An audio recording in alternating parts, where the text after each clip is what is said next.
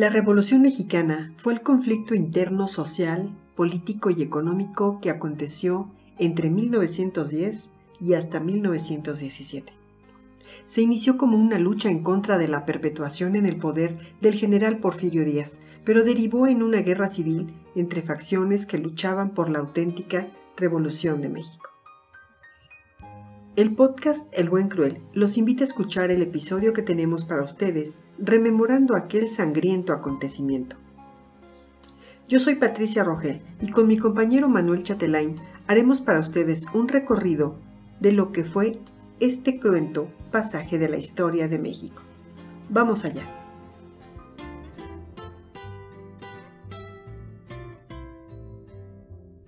Diferentes grupos que tenían como bandera derechos políticos y sociales se unieron por ese objetivo, pero luego llevaron a cabo una guerrilla de guerrillas a lo largo de una de las épocas más convulsas en la historia de México, dejando a su paso un saldo de terror con más de un millón de muertos. El general Porfirio Díaz pretendía perpetuarse como presidente tras estar 35 años en el cargo, en medio de un gobierno rodeado de lujos y ostentosidad mientras que la mayoría de los mexicanos vivían en condiciones muy precarias. Las actividades como la agricultura, la ganadería o la minería estaban bajo el dominio de los terratenientes, mientras que en las ciudades los obreros eran explotados sin que tuvieran derechos laborales básicos. ¿Qué tuvo que pasar para que se concretaran los logros de la Constitución? Luego de que el presidente Porfirio Díaz resultara electo para un nuevo periodo presidencial, de 1910 a 1914, el ex candidato y líder liberal Francisco I. Madero lanzó el Plan de San Luis, fechado el 5 de octubre de 1910 para derrocarlo. Su lema, sufragio efectivo, no reelección, y reivindicaba derechos laborales y la repartición de las tierras que buscaban grupos sociales contrarios a Porfirio Díaz. En su plan de acción estaba una convocatoria a la lucha armada. El 20 de noviembre, desde las 6 de la tarde en adelante, todos los ciudadanos de la República tomarán las armas para arrojar del poder a las autoridades que actualmente nos gobiernan. Aunque en los hechos no se dio un levantamiento coordinado, en aquella fecha y en la hora en la que se indicaba para derrocar al general Díaz, pues para ese momento ya había 13 hechos de armas en diferentes estados. Pero esta fecha ha sido considerado hasta hoy como el inicio de la Revolución Mexicana. Fue gracias al movimiento de Madero que se sentaron las bases de la no reelección presidencial en México hasta nuestros tiempos. Algunos grupos, como el de los hermanos Aquiles, Máximo, Natalia y Carmen Cerdán, al ser descubiertos en posesión de armas, se alzaron antes de la fecha pactada en Puebla, pero fueron asesinados al enfrentarse con fuerzas del gobierno. Por este hecho son considerados los primeros mártires del movimiento contra Díaz, además de que motivó a otros a la insurrección. La lucha armada hizo surgir a otros líderes revolucionarios que acompañaron la causa de Francisco y Madero, como Emiliano Zapata en el sur del país, así como Francisco Villa, conocido como Pancho Villa, aunque su nombre real era Doroteo Arango. También estaban en la causa Álvaro Obregón y Pascual Orozco en el norte. Lucharon en varios bandos, algunas veces juntos, otras entre sí. La presión revolucionaria tuvo éxito y Porfirio Díaz firmó su renuncia a la presidencia el 25 de mayo de 1911, dando fin a 35 años de gobierno y abriendo paso a nuevas elecciones. Finalmente, el general Díaz abandonó el país y murió en el exilio en París. Francisco I. Madero ganó la votación y asumió la presidencia de México el 6 de noviembre de 1911 en la que es considerada la primera elección democrática en 30 años. Aunque el movimiento logró la remoción de Díaz, el nuevo gobierno no dio pronta respuesta a las demandas revolucionarias populares. Pronto comenzaron las luchas entre los que fueran aliados al comienzo del levantamiento armado, pues cada bando se asumía como auténtico defensor de los ideales revolucionarios. Emiliano Zapata, uno de los líderes más carismáticos de la Revolución Mexicana, lanzó el Plan de Ayala bajo la bandera de la lucha agraria, mientras que Pascual Orozco publicó el Plan de la Empacadora sobre demandas sociales. Ambos movimientos desconocieron la presidencia de Madero. Pero el gobierno maderista logró defenderse durante dos años frente a los insurgentes zapatistas, orozquistas y otros grupos más pequeños con apoyo de las tropas de Francisco Villa. También las mujeres en todos los bandos tuvieron un papel de fuerza de apoyo a los revolucionarios e incluso tuvieron participación armada, conocidas como las Adelitas o mujeres de armas tomar, que la historia borró en una buena parte, quedando casi al olvido en la Revolución Mexicana. Para febrero de 1913 se da la decena trágica 10 días de enfrentamiento en un golpe militar que llevó a la renuncia de Francisco y Madero el 19 de febrero y su asesinato tres días después.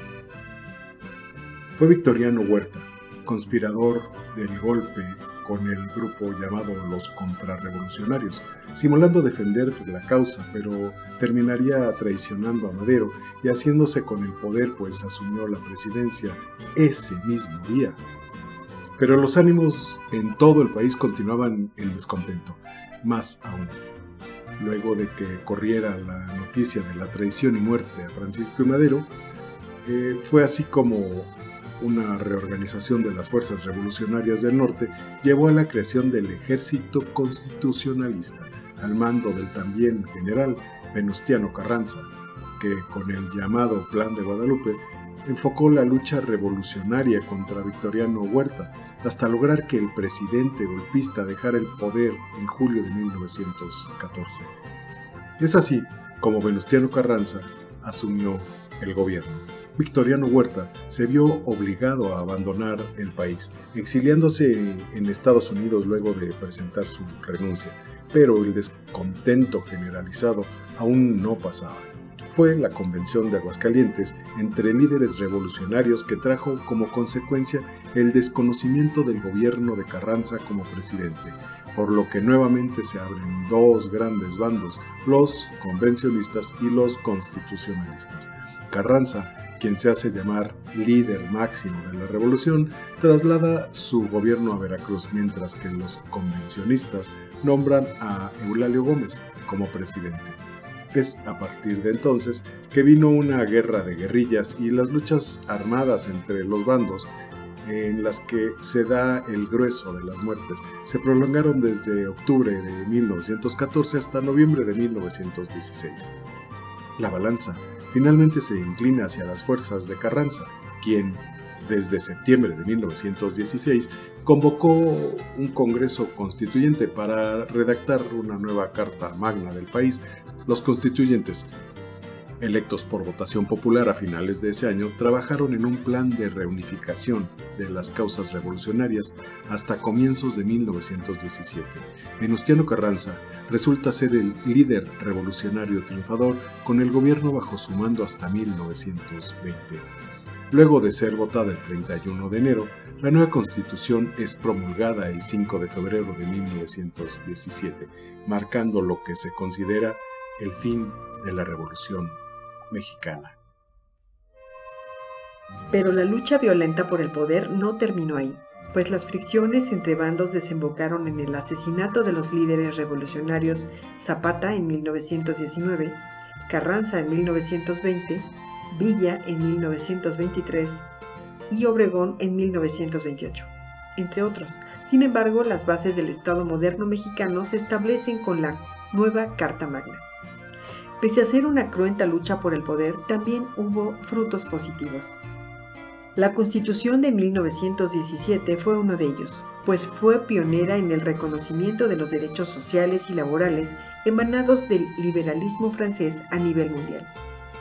La Constitución Política de los Estados Unidos Mexicanos es el documento que consagra las causas revolucionarias como el derecho agrario, los derechos laborales, la educación y la salud garantizadas por el Estado la libertad de prensa y los derechos políticos vigentes más de un siglo después.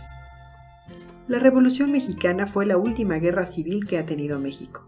una etapa armada, violenta, que dejó una marca de sangre indeleble en el pueblo de México, pero que dio paso a la democracia, a la repartición de la tierra, el acceso a la educación y dio comienzo a nuevas expresiones del arte. Muchos escritores mexicanos documentaron en sus obras lo que pasó entre 1910 y 1917, y todo ese esfuerzo rendiría frutos en la cultura mexicana posteriormente. Autores como Mariano Azuela con su novela Los de Abajo de 1916, José Vasconcelos, Rafael M. Muñoz, José Rubén Romero, Martín Luis Guzmán y otros más iniciarían la novela revolucionaria. Algo similar ocurrió con el cine, las artes plásticas y la fotografía.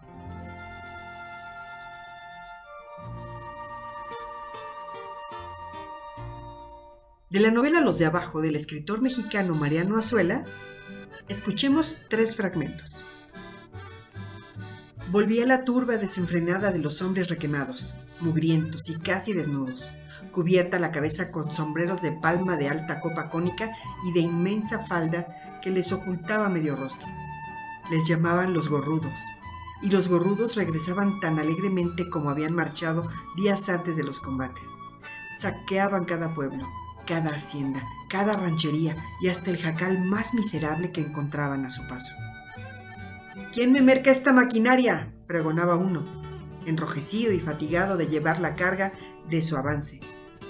Era una máquina de escribir nueva, que a todos atrajo con los deslumbrantes reflejos del niquelado. La Oliver en una sola mañana había tenido cinco propietarios, comenzando por valer 10 pesos, despreciándose uno o dos a cada cambio de dueño. La verdad era que pesaba demasiado y nadie podía soportarla más de media hora. Doy peseta por ella, ofreció la codorniz. Es tuya, respondió el dueño dándosela prontamente y con temores ostensibles de que aquel se arrepintiera. La codorniz, por 25 centavos, tuvo el gusto de tomarla en sus manos y de arrojarla luego contra las piedras, donde se rompió ruidosamente. Fue como una señal.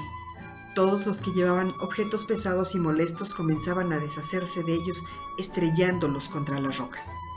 Volaron los aparatos de cristal y porcelana, gruesos espejos, candelabros de latón, finas estatuillas, tibores y todo lo redundante del avance de la jornada que quedó hecho añicos por el camino. Fragmento. Dijo Demetrio Macías, ¿Pues cuál causa defendemos nosotros? Alberto Solís respondió, me preguntará por qué sigo entonces en la revolución. La revolución es el huracán y el hombre que se entrega a ella ya no es el hombre. Es la miserable hoja seca arrebatada por el vendaval. Fragmento. Fuego, fuego sobre los que corran, a quitarles las alturas. Ruge después como una fiera. Pero el enemigo escondido a millaradas desgrana sus ametralladoras y los hombres de Demetrio caen como espigas cortadas por la hoz. Demetrio derrama lágrimas de rabia y de dolor cuando Anastasio resbala lentamente de su caballo sin exhalar una queja y se queda tendido, inmóvil. Venancio cae a su lado, con el pecho horriblemente abierto por la ametralladora y el meco se desbarranca y rueda al fondo del abismo. De repente Demetrio se encuentra solo. Las balas zumban en sus oídos como una granizada. Desmonta, Arrástrase por las rocas hasta encontrar un parapeto. Coloca una piedra que le defienda la cabeza y pecho a tierra comienza a disparar. El enemigo se disemina, persiguiendo a los raros fugitivos que quedan ocultos entre los chaparros. Demetrio apunta y no hierra un solo tiro. ¡Paf, pam, pam! Su puntería famosa lo llena de regocijo. Donde pone el ojo, pone la bala se acaba un cargador y mete otro nuevo y apunta. El humo de la fusilería no acaba de extinguirse. Las cigarras entonan su canto imperturbable y misterioso. Las palomas cantan con dulzura en las rinconadas de las rocas. Ramonean apaciblemente las vacas. La sierra está de gala. Sobre sus cúspides inaccesibles cae la niebla albinísima como un crespón de nieve sobre la cabeza de una novia. Al pie de una resquebrajadura enorme y suntuosa, como pórtico de vieja catedral, Demetrio Macías, con los ojos fijos para siempre, sigue apuntando con el cañón de su fusil. Fragmento.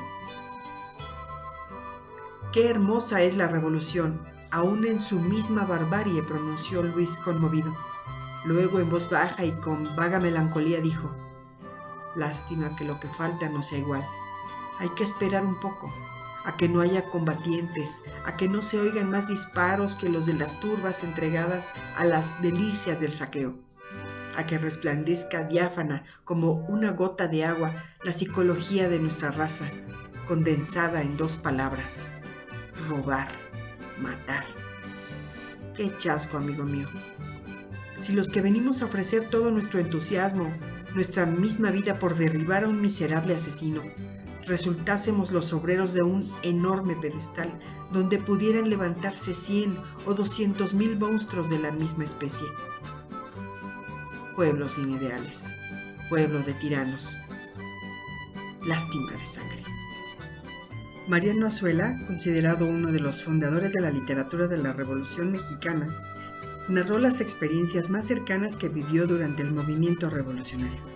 Esta etapa donde fungió como líder político de la doctrina maderista y posteriormente se unió a las fuerzas villistas como médico militar. Es a partir del llamado nacionalismo revolucionario que se impulsó la pintura muralista, usando las paredes para mostrar la historia de lo que recién había acontecido. Artistas como Diego Rivera, David Alfaro Siqueiros, José Clemente Orozco y otros grandes pintores intelectuales dieron vida al muralismo, movimiento artístico que surgió luego de la Revolución Mexicana. Por todo lo anterior, se suman avances sociales, se comenzaron a implementar campañas de vacunación, creación de una gama de seguridad social y mejoras en las condiciones laborales, sobre todo en las áreas urbanas. La Revolución Mexicana trajo acontecimientos que quedaron marcados en corridos revolucionarios, desde la delita a la cucaracha. Los corridos de la Revolución Mexicana eran dedicados a personajes que trascendieron por su labor en la lucha armada. Estas son las canciones que en algún momento se han cantado y los personajes que les dieron origen, como la delita, la cucaracha, el garzón, entre muchos. Entre el vasto cancionero de la Revolución Mexicana resulta especialmente interesante la figura de Emiliano Zapata por ser uno de los insurgentes más recordados, respetados y reconocidos por su lucha férrea y directa por la causa campesina. Escuchemos uno de los corridos preferidos, La muerte de Emiliano Zapata, que fue escrito por Armando Liz Arzubide, en honor a este gran revolucionario que dio su vida por exigir justicia para los campesinos, la clase social que durante el gobierno de Porfirio Díaz se vio más desprotegida. Bueno, no les cantaré, pero les repetiré un poco de este singular corrido la muerte de Emiliano Zapata. Escuchen, señores, oigan el corrido de un triste acontecimiento, pues en Chinameca fue muerto Mansalva Zapata, el gran insurrecto. Abril de 1919, en la memoria quedarás del campesino, con una mancha en la historia. Campanas de Villa Ayala, ¿por qué tocan tan doliente? Es que ya murió Zapata, y Zapata era un valiente y el buen Emiliano, amaba a los pobres, quiso darles libertad. Por eso los indios de todos los pueblos con él fueron a luchar. De Cuautla hasta Meca Meca, Matamoros y el Ajusco, con los pelones del viejo don Porfirio se dio gusto. Trinitaria de los campos, de las Vegas, de Morelos, si preguntan por Zapata, di que ya se fue a los cielos les dijo Zapata a don Pancho Madero, cuando ya era gobernante. Si no das las tierras, verás a los indios de nuevo entrar al combate. Se enfrentó al señor Madero contra Huerta y a Carranza. pues no le querían cumplir. Su plan era el plan de Ayala. Corre, corre, conejito, cuéntales a tus hermanos, ya se murió el señor Zapata, el coco de los tiranos, montado con garbo en yegua lazana, era charro de admirar, y en el coladero era su mangana la de un jinete cabal. Toca la charanga un son de los meros abajeños, rueda un toro por la arena, pues Zapata es de los buenos. Una rana en un charquito cantaba en su serenata. ¿Dónde hubo un charro mejor que mi general Zapata? Con mucho entusiasmo aplaude la gente, y hartas niñas concurrieron que el jefe Zapata y sus generales, donde quiera se lucieron. Con jaripeo celebraba su victoria en la refriega, y entre los meros surianos, que es charro, nadie lo niega. Camino de Huehuetoca, preguntaba así un turpial caminante qué se hizo el famoso caporal. Nació entre los pobres, vivió entre los pobres y por ellos combatía. No quiero riquezas, yo no quiero honores, a todos así decía. En la toma de Jojutla dice a un mayor de su gente, tráete al general García, que él entre conmigo al frente. A la sombra de un guayabo cantaban dos chapulines. Ya murió el señor Zapata, terror de los gachupines. Fumando tranquilo se pasea sereno en medio de los balazos y grita, Muchachos, a esos muertos de hambre hay que darles sus pambazos. Cuando acaba la refriega, perdona a los prisioneros, a los heridos los cura y a los pobres da dinero. Estrellita que en las noches te prendes de aquellos picos, ¿dónde está el jefe Zapata que era azote de los ricos? Cuando yo haya muerto, dice a su subalterno, les dirás a los muchachos, con el arma en la mano, defiendan su ejido como deben ser los machos. Dice a su fiel asistente, cuando andaba por las sierras, mientras yo viva los indios serán dueños de sus tierras. Amapolita olorosa de las lomas de Guerrero, no volverás a ver nunca al famoso guerrillero. Con gran pesadumbre le dice a su vieja, me siento muy abatido, pues todos descansan yo soy peregrino, como pájaro sin nido. Generales van y vienen disque para apaciguarlo, y no pudieron a la buena. Un plan ponen para engañarlo. Canta, canta, gorrioncito, y en tu canción melodiosa cayó el general Zapata en forma muy alevosa. Don Pablo González ordena a Guajardo que le finja un rendimiento y el jefe Zapata disparan sus armas y al llegar al campamento, Guajardo dice a Zapata, me le rindo con mi tropa, en Chinameca lo espero, tomaremos una copa. Arroyito revoltoso, ¿qué te dijo aquel clavel? Dice que no ha muerto el jefe, que Zapata ha de volver. Abraza Emiliano al felón Guajardo, en prueba de su amistad, sin pensar el pobre que aquel pretoriano lo iba ya a sacrificar y tranquilo se dirige a la hacienda con su escolta. Los traidores le disparan por la espalda a quemarropa. A la orilla de un camino había una blanca azucena. A la tumba de Zapata la llevé como una ofrenda.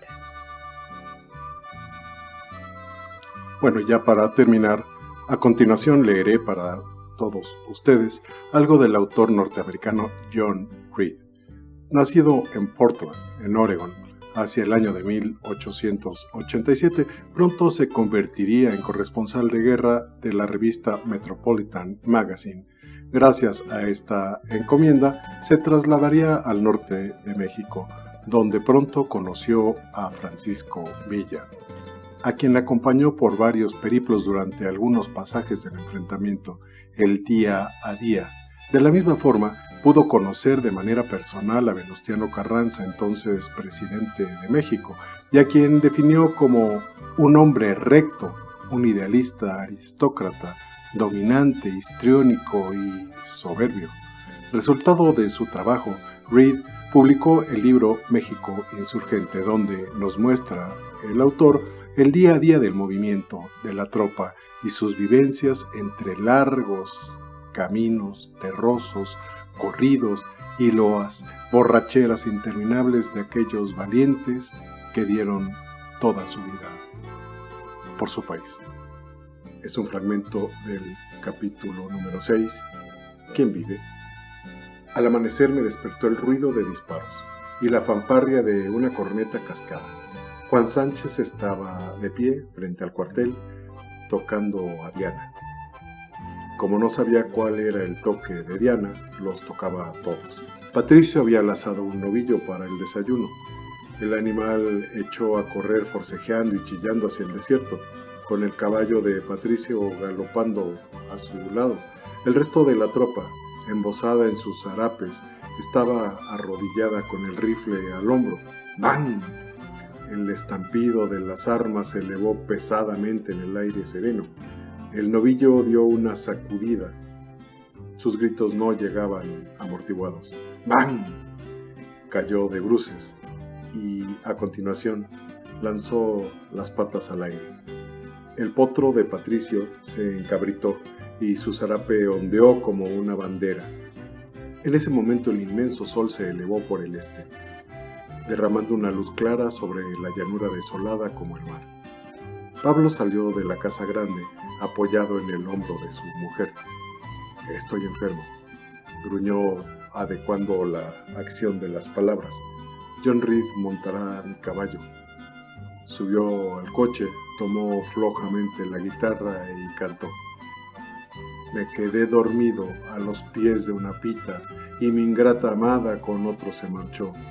El canto de la alondra me despertó, oh menuda resaca tengo y que no me fían los taberneros. Oh Dios, líbrame de este dolor, siento que voy a morir.